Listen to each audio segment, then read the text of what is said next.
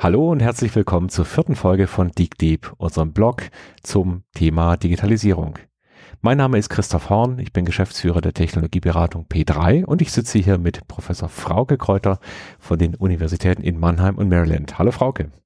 Hallo Christoph, schön dich zu hören. Heute dreht sich bei uns alles um das automatisierte Erkennen von Emotionen, von Persönlichkeitsprofilen und wir werden spannende Sachen hören.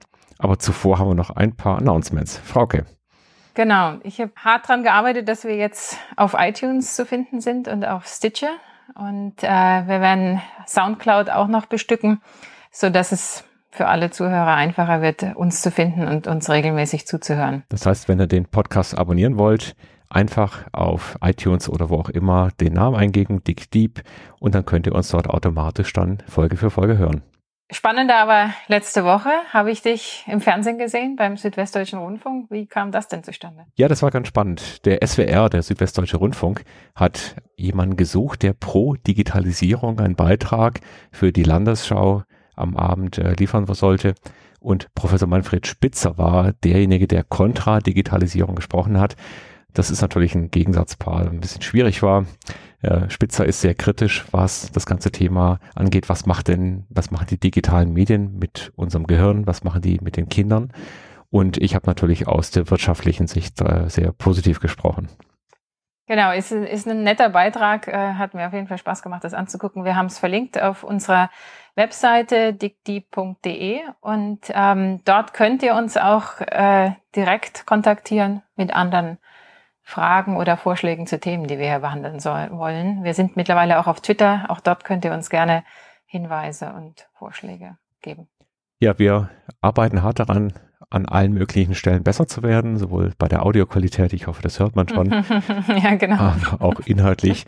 Ein Feedback war zum Beispiel, gebt uns mehr Struktur, sagt uns, worum es heute geht. Und heute wollen wir eben über dieses Thema reden, wie können Maschinen denn heute schon Menschen lesen, Emotionen lesen und äh, dazu haben wir ein paar spannende Beiträge für euch.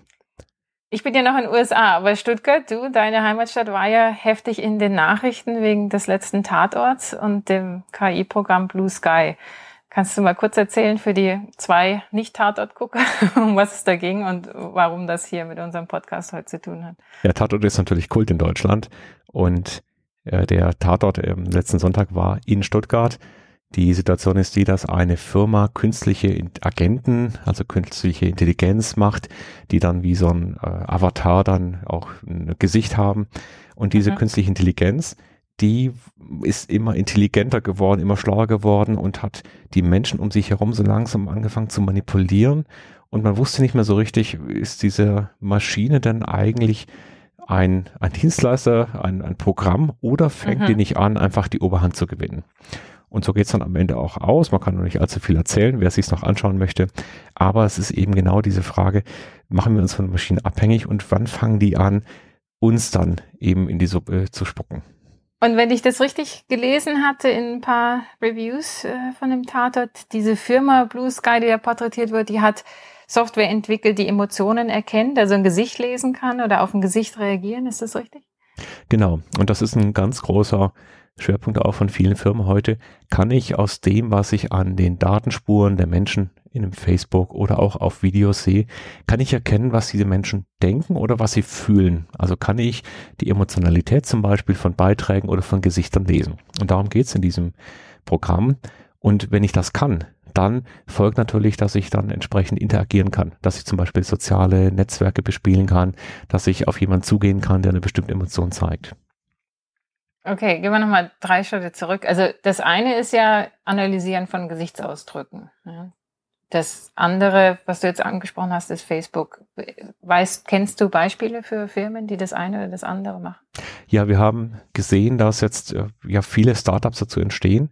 Also die einfachsten Sachen, zum Beispiel auf Amazon, äh, in, die, in, der letzten Folge haben wir darüber gesprochen, dass zum Beispiel so eine Twitter-Nachricht ja vielleicht positiv oder negativ gemeint ist.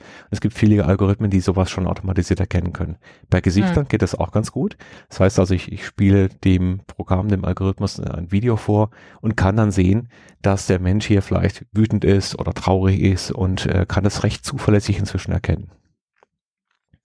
Cool. Ich habe, ähm, ich weiß nicht, ob das im Spiegel war, aber ich meine, ich hätte es da gesehen gehabt, dass sie einige Politiker äh, mit so Software analysiert haben und kommentiert, was bei denen emotional abging. Ähm, hast du das selber schon mal ausprobiert, die, die, diese Gesichtererkennung? Ja, also wir haben zum Beispiel ja in Kameras heute schon die Möglichkeit, weiß nicht, ob jemand von euch sowas hat, die Gesichtserkennung, die ist ja bekannt, das heißt, da ist so ein Kästchen außenrum. Es gibt aber in vielen Kameras schon die Funktion, dass das Foto genau dann gemacht wird, wenn die Person lächelt. Das heißt also, das Gesicht wird erkannt und sobald dann das mhm. Grinsen mhm. kommt, cheese, dann fängt das, äh, die Kamera an, ein Foto zu schießen. Also da ist es schon ganz normal da. Wir äh, haben gesehen, dass Startups von den großen Firmen aufgekauft werden. Zum Beispiel hat sich Apple Emotion gekauft, das war im Januar diesen Jahres. Und ähm, diese Firma analysiert eben Gesichtsausdrücke und kann Gefühle deuten. Und es mhm. nutzen zum Beispiel Werbeagenturen, um zu analysieren, wie, wie denn die Kampagnen bei den Benutzern äh, tatsächlich beim Betrachter ankommen. Aber mhm. eine vielleicht ernsthafte Anwendung könnte auch sein, zum Beispiel, um als Arzt mit Patienten zu arbeiten, die Schwierigkeiten haben, sich mitzuteilen und solche Okay, ja, das kann ich mir vorstellen. Ja, ja. Jetzt hast du mir einen Link geschickt zu was, was ich super creepy fand. ja, und zwar heißt die Firma Crystal und auch das Produkt heißt Crystal.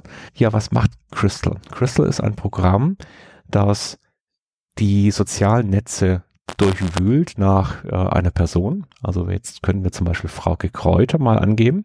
Das habe ich auch tatsächlich gemacht und dann ist es wirklich sehr, sehr erstaunlich. Ein Schritt vorweg noch. Es gibt verschiedene Methoden, um Persönlichkeiten zu klassifizieren. Die Modelle haben immer verschiedene Achsen. Ein Modell, was recht verbreitet ist, ist das sogenannte Disk-Modell. Das heißt, es geht davon aus, dass eine Persönlichkeit vier Hauptmerkmale haben kann. Und da kommen diese vier Buchstaben her. Disk heißt also D wie Dominanz, I wie Initiative, äh, das Kreative, S wie stetig und C oder G, je nachdem, ob Englisch oder Deutsch, für das Gewissenhafte, für die Sachebene. Und in diesen vier Achsen kann man durch einen Test Menschen zuordnen und der Test funktioniert ganz grob so, dass man Begriffe bekommt und sich selber einsortiert, was entspricht mir am ehesten und was entspricht mir am wenigsten. Und man mhm. kriegt dann eigentlich zwei Aussagen. Also wie ist denn die, das Bild, das du nach außen abgeben möchtest in diesem Profil und wie bist du denn wahrscheinlich mit dieser doppelten Verneinung, so wie ich nicht sein möchte. Und dann mhm. kommt da eben ein Profil raus. Und es gibt wissenschaftliche Untersuchungen, die so 80 Prozent Signifikanz ungefähr sagen. Also das heißt, die, im Groben und Ganzen stimmt das ganz gut. Und ich habe das selber in vielen Situationen ausprobiert, bei mir selber, mit Kunden. Das klappt toll. Okay.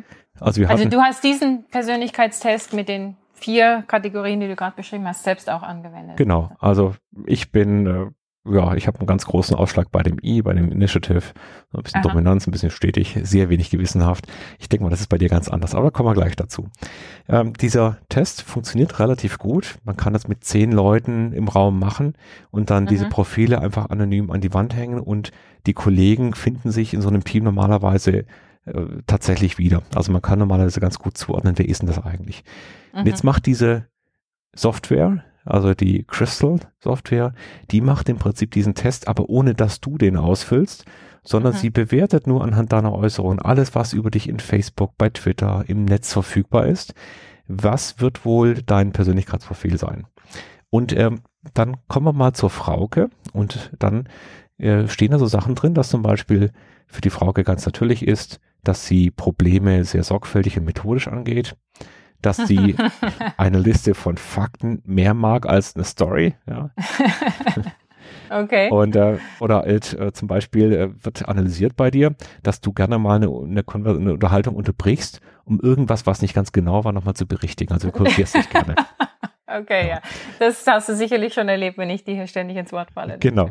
Die, äh, die Aussagekraft, also es gibt so ein Accuracy Confidence, also die, mhm. mit welcher Confidence glauben Sie, dass das stimmt, ist bei 90 Prozent. Das heißt, Sie haben dort relativ viel Material über dich gefunden und mhm. clustern das jetzt. Also wie ist deine Persönlichkeit? Du wirst motiviert, uh, being correct, competence and skills, accuracy and precision, exploration and discovery. Das sind also Dinge, die wahrscheinlich aufgrund deines ähm, deines universitären Profils damit reinkommen. Genau. Die zweite Kategorie ist, wie muss ich denn mit der Frau Kräuter kommunizieren? Ja, was sind denn Ratschläge? Also, also, das heißt, wenn du mir überhaupt eine E-Mail schreiben würdest, dann. ja, pass auf. Also wenn ich, äh, das ist so Keywords und Phrases, die ich use, die ich verwenden sollte. Es wird auch gesagt, wenn ich mit dir spreche, wie soll ich bleiben? Ich sollte also klar Erwartungen haben. Ich sollte sarkastische Bemerkungen eher mal für mich behalten. okay. Und äh, das passt ganz gut. Es wird auch, und das ist eigentlich das Verrückte hier, es wird auch eine Funktion angeboten in Crystal. Da kann ich einfach den Text einer E-Mail, die ich an dich schreiben möchte, hinschreiben. Und mhm. Crystal, dieses Programm, korrigiert meine E-Mail so, dass sie für dich zugeschnitten ist. Also wie ist okay. die Ansprache? Soll ich dich Aha. mit Hi Frauke oder soll ich mit äh, mhm. dir mhm. Professor irgendwas antworten? Und es wird also wirklich Phrase für Phrase durchgegangen und gesagt, das passt mhm. zu Frauke und das passt nicht. Das heißt also, dieses Programm ist in der Lage, sehr präzise, bloß aufgrund der Daten, die du an, als Spuren hinterlässt, zu sagen, was bist du für jemand? Worauf reagierst du? Wo sind deine, deine Wörter, die du nicht magst, die Situation, die du nicht magst? Wie kann ich dich kriegen? Also ich habe mir das angeguckt, ne, gestern. Nicht für mich selber, das ist ja immer ein bisschen schwieriger, die Sachen für sich selber anzuschauen, aber ich habe geguckt, ob ich andere Leute da drin finde. Mhm. Äh, und habe äh, bei einem Kollegen von mir, der viel auf Coursera und äh, mit öffentlichen Plattformen Twitter unterwegs ist, Roger Peng, den habe ich da gefunden. Aber von meinen deutschen Kollegen oder ähm, andere Leute, die ich kenne, die weniger in der Öffentlichkeit stehen als Akademiker das äh, in der Regel sind, habe ich dort niemanden gefunden. Also ich konnte das gar nicht ausprobieren. Deswegen ist das jetzt spannend zu hören, was ja. Crystal da anzeigt über mich oder andere. Aber ähm, die wenn ich es richtig verstanden habe, können die nur Text benutzen oder Aktivitäten, die auf LinkedIn, Twitter, Facebook in irgendeiner Form in Anführungszeichen public sind. Also es ist nicht so, dass dein Gmail-Account durchgeforstet wird und anhand der Kommunikation, die wir miteinander hatten, das Programm lernt. Ist das richtig? Ja, das weiß ich nicht. Die, die Vermutung liegt natürlich nahe, dass man sowas vielleicht auch schon macht. Also wenn mhm. ich jetzt Werbung zum Beispiel personalisiert machen möchte, dann bin ich in der Lage, mit so einem Programm, mit solchen Fähigkeiten, natürlich E-Mails zu formulieren, die dich genau ansprechen, die in deiner mhm. Tonalität da sind. Was ich mir angeguckt habe, ich hatte auch das Gefühl, die gehen danach hier, das sind die Akademiker und so verhalten die sich auf den sozialen Media-Plattformen und die Leute, die ich kenne, von denen ich weiß, sie sind nicht auf Social Media, die findet man dort auch mhm. nicht in dem Crystal-Verzeichnis. Aber ich hatte, also ich meine, ich hätte beim, beim Stöbern schon gesehen, dass sie sich gerade dadurch auszeichnen wollen, dass sie eben Text nicht interpretieren müssen und trotzdem derart gut sind mit den Klassifikationen der Persönlichkeiten. Das fand ich erstaunlich. Frauke, hast du denn eine Idee, wie das abläuft? Wie muss ich mir das vorstellen? Also für Crystal selber habe ich beim Nachforschen nichts gefunden, aber ich habe eine Kollegin hier an der Uni Maryland, Jennifer Goldbeck, die hat äh, Ähnliches versucht. Und zwar gibt's ja, das ist dir sicherlich auch bekannt, Christoph, diesen Big Five Persönlichkeits, ähm, mhm. Persönlichkeitsmodell. Und die haben ähm, eine Studie gemacht, bei denen sie etwa 1500 Leute den Big Five Test vorgelegt haben und dann für eine Zeitraum von vier Jahren deren Twitter-Nachrichten und Facebook-Interaktionen und äh, SMS, Message, Plattformen, also verschiedenste wurden da verwendet, gesammelt haben und dann äh, versucht haben, Variablen zu bilden, also das Verhalten zu quantifizieren, ohne ein einziges Stück Text zu lesen. Also die haben nicht geguckt, was steht in der SMS, sondern sie haben nur geguckt, mit wie vielen Leuten sind die, die einzelnen Personen befreundet, wie schnell antworten die auf eine E-Mail wie, wie lang ist der Text, mit dem die antworten? Antworten die in ähnlicher Geschwindigkeit allen oder gibt es ein paar, die bevorzugt werden und ein paar, die weniger häufig ähm, benutzt werden? Äh, wird viel geliked, also der Like-Button auf Facebook verwendet und haben also diese, was häufiger als Metadaten verwendet wird und auch häufig propagiert wird, als wären das die Daten, die ja eigentlich keine Informationen enthalten haben also solche Features kreiert und die mit den fünf Persönlichkeitsfaktoren korreliert. Und die kamen auf ähnlich gute Ergebnisse, also in etwa 80 Prozent Match zu dem, was die Leute selber angegeben haben oder wie sie aufgrund der eigenen regulären Psychotestergebnisse ähm, worden wären auf das den Big Five. Sehr spannend. Das heißt also, wir können anhand von solchen wenigen Daten schon sehr viel über die Persönlichkeit aussagen. Ich sage gerade nochmal die fünf Dimensionen von The Big Five, von diesem Modell. Das ist, wie neurotisch sind wir, wie extravertiert sind wir, wie offen sind wir für Erfahrungen, wie gewissenhaft und wie verträglich oder kooperativ sind wir. Genau, und die ähm, Conscientiousness, also die ähm, Sorgfalt oder wie war der deutsche Begriff? Gewissenhaftigkeit. Gewissenhaftigkeit für die Big Five. Äh, das war interessant. Der, ist, der, der Indikator, der da am stärksten ähm, vorhersagt, dass jemand gewissenhaft ist, ähm, ist eben äh, durch das Fehlen von ähm, selektiven Antworten selektiven schnellen äh, Rückmeldungen an bestimmte Leute, sondern wenn man sein Netzwerk gleichmäßig bedient und von auf alle gleich antwortet und schnell antwortet, das ist äh, ein hoher ausschlaggebender Faktor zum Beispiel für Gewissenhaftigkeit gewesen, die die da fanden. Genau. Und und ich meine, das ist witzig, weil das sind nicht alles ähm, Indikatoren, die man also von, von denen man das erwartet hätte. Also ähm, der Neurozytismus also, ähm, ist, zeichnet sich aus durch eine hohe Variation äh, im Verhalten. Ne? Dass also bestimmte Leute nur angesprochen werden und ähm, andere eben gar nicht. Jetzt wird es ja Auswirkungen haben, wenn es so einfach ist, zu verstehen, wie Menschen denn ticken. Und hinter all diesen Modellen stehen ja dann weiterführende Methoden. Zum Beispiel bei diesem Disk-Modell, da gibt es diese vier Dimensionen und dahinter stecken dann aber Persönlichkeitsprofile, die gewissermaßen generisch sind, wo ich dann sagen kann, wie verhält er sich in welchen Situationen, was passiert, wenn er unter Stress gerät, wie arbeitet der und dieser Typus zusammen. Wie geht's dir denn damit, wenn wir damit auch immer leichter, naja, durchsichtig werden, manipuliert werden können, wenn auf einmal alles, was uns begegnet, die Werbung, die E-Mails ja. und so weiter, wenn die schon so perfekt auf uns abgestimmt sind, dass sie aber auch automatisch in uns in eine bestimmte Schublade stecken. Also ich muss dir sagen, ich habe gestern Abend, als ich das angeguckt habe, da habe ich echt gedacht, wow, ich bin mir nicht sicher, ob ich will, dass mir jemand eine E-Mail schreibt, die derart zugeschnitten ist. Ja. Aber dann habe ich ein bisschen nachgedacht und dachte, naja, ist eigentlich ja auch nicht anders als eine Sprache lernen. Ja. Also wir mittlerweile haben wir Übersetzungshilfen, die dafür sorgen, dass ich mit Kollegen in China, selbst wenn wir beide kein Englisch sprechen würden, kommunizieren kann schlecht, ja, trefft es nicht genau, so wie auch hier das natürlich nicht perfekt ist und Fehler hat, weil die Daten unzureichend sind häufig. Aber es übersetzt zunächst mal meine Message in eine Sprache, die der andere versteht. Ja. Und wenn du mir jetzt eine E-Mail schreibst, die anstatt langen Stories kurzen Text enthält mit Sachinformationen und ich dadurch eher in der Lage bin, dir zu antworten oder zu verstehen, was du willst, dann ist das ja erstmal nicht so schlecht. Richtig, ja. Also ich, ich kann mich an Situationen erinnern, da habe ich in einer Konfliktsituation mit, mit französischen Partnern ähm, aus deutscher Sicht eine total nüchterne, ruhige E-Mail geschrieben. Und die Franzosen sind auf der Hose gesprungen, wie okay. man so rude sein kann, wie man so unfassbar grausam schreiben kann, weil das ja. im Französischen gar nicht geht. Genau, also das, das ist, äh, so, guck hier, und dann muss ich dich schon wieder unterbrechen. Ähm, die, das habe ich, erlebe ich hier natürlich ständig, ne? Diese Kultur, diese, diese Kulturübersetzung zwischen E-Mails meiner Kollegen in Deutschland zu den Kollegen hier. Und ich höre das und spüre das. Ne? Und also da, da mache ich oft die Funktion eines Crystal Apps, indem ich sage, na, formulier das nochmal um oder ändere doch mal die Anrede.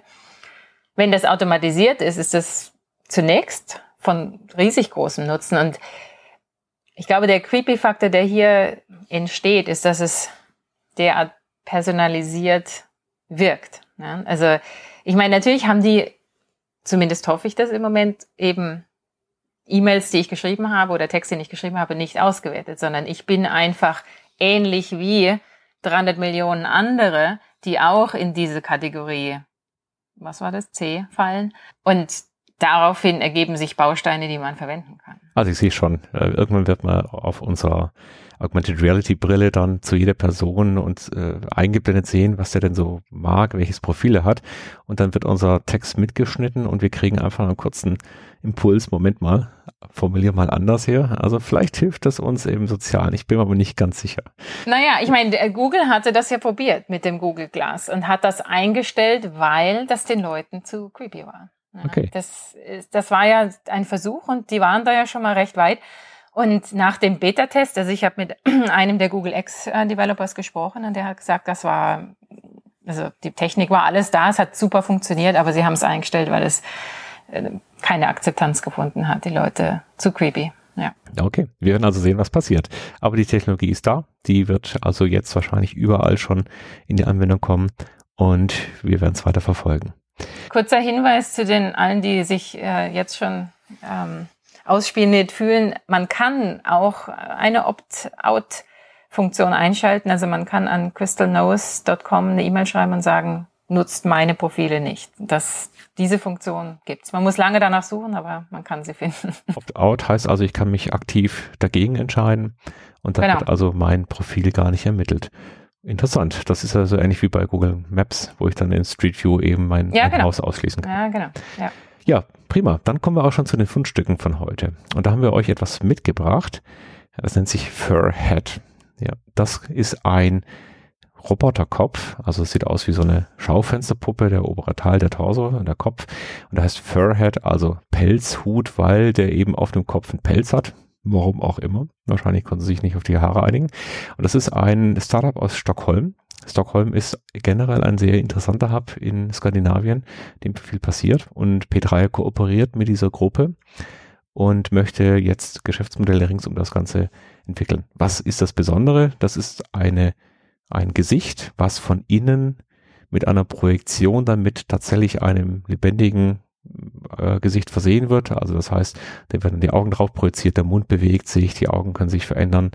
Und ähm, dieser Furhead, dieser Roboterkopf, der kann eben Emotionen zeigen. Der kann mit Menschen Augenkontakt aufnehmen und ist dadurch sehr, sehr faszinierend, weil ich sofort dieser dreidimensionalen Projektion erliege. Und äh, das ist also unser Fundstück, das wird dann auch auf YouTube nochmal verlinken, sodass ihr sehen könnt, wie sich das anfühlt. Und ich kann mir gut vorstellen, dass in ein, zwei Jahren dieser Kopf da irgendwo drin steht in einem Autohaus und mit dir einfach Kontakt aufnimmt, während du wartest. Und äh, wir suchen gerade eben nach Ideen, was man mit so einer Technologie machen kann. Cool, das heißt, die Leute können euch tatsächlich Ideen schicken, um die dann eventuell umgesetzt werden? Genau so. Wir haben das Ganze in Wolfsburg in unserem Lab stehen und das ist so unsere, eine unserer Möglichkeiten, eben Dinge auszuprobieren, Apps zu entwickeln, äh, die IT-Systeme dahinter zu bauen und so versuchen wir eben auch Dinge in die Anwendung zu bringen. Klasse. Das muss ich mir angucken. Den habe ich auch noch nicht gesehen. jo, das war's für oh. heute. Super. Zeit verfliegt immer wie im Fluge mit dir. Danke dir, Christoph. Und ähm, ich werde noch ein bisschen auf Christel herumstöbern. Sehr schön. Die nächste Folge, die wird sich um das Thema Management durch Bots drehen. Werden wir in unseren Firmen die Manager nicht mehr brauchen, weil automatisierte Roboter das alles übernehmen? Und diese spannende Frage diskutieren wir nächstes Mal und stellen noch da viele Sachen vor. Bis dahin, eine gute Zeit und wir hören uns in grob zwei Wochen wieder. Alles klar, ich freue mich. Bis dann. Tschüss, Frauke. Ciao.